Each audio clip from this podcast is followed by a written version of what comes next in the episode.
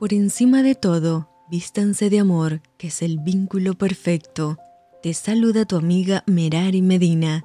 Bienvenidos a Rocío para el Alma, Lecturas Devocionales, la Biblia, Segunda de Samuel, capítulo 16.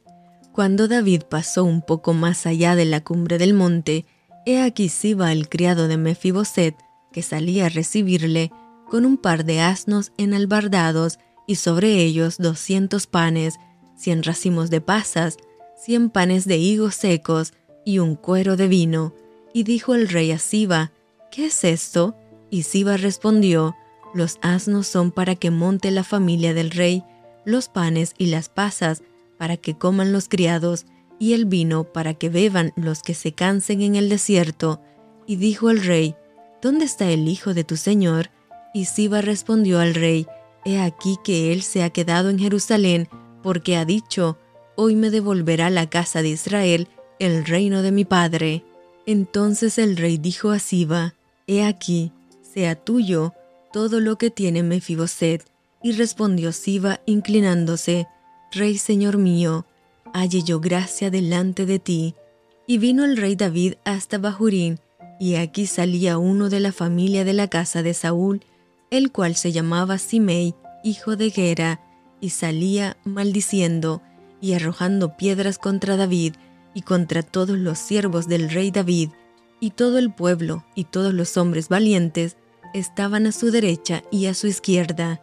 Y decía Simei maldiciéndole, Fuera, fuera, hombre sanguinario y perverso, Jehová te ha dado el pago de toda la sangre de la casa de Saúl, en lugar del cual tú has reinado, y Jehová ha entregado el reino en mano de tu hijo Absalón, y hete aquí, sorprendido en tu maldad, porque eres hombre sanguinario. Entonces Abisai, hijo de Sarbia, dijo al rey, ¿Por qué maldice este perro muerto a mi señor el rey? Te ruego que me dejes pasar, y le quitaré la cabeza. Y el rey respondió, ¿Qué tengo yo con vosotros, hijos de Sarbia? Si él así maldice, es porque Jehová le ha dicho que maldiga a David. ¿Quién pues le dirá, ¿por qué lo haces así? Y dijo David a Abisai y a todos sus siervos, He aquí, mi hijo que ha salido de mis entrañas acecha mi vida, ¿cuánto más ahora un hijo de Benjamín? Dejadle que maldiga, pues Jehová se lo ha dicho. Quizá mirará Jehová mi aflicción y me dará Jehová bien por sus maldiciones de hoy.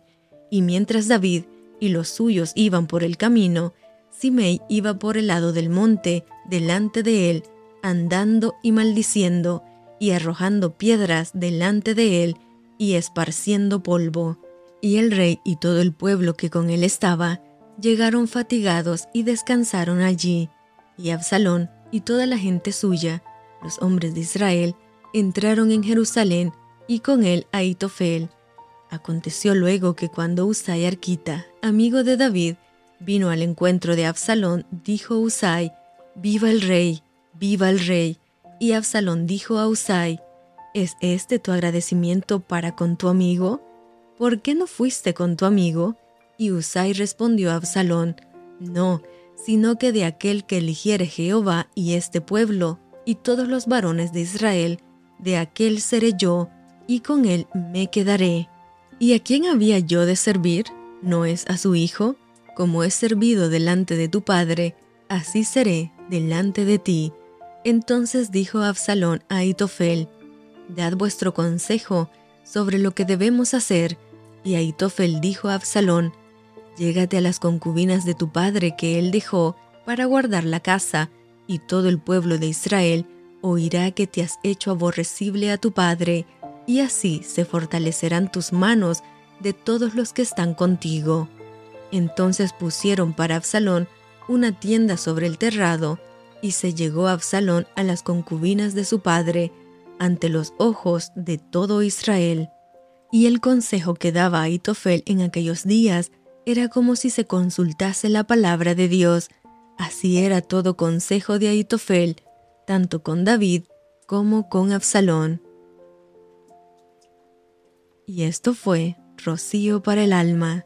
Te envío con mucho cariño, fuertes abrazos tototes y lluvia de bendiciones.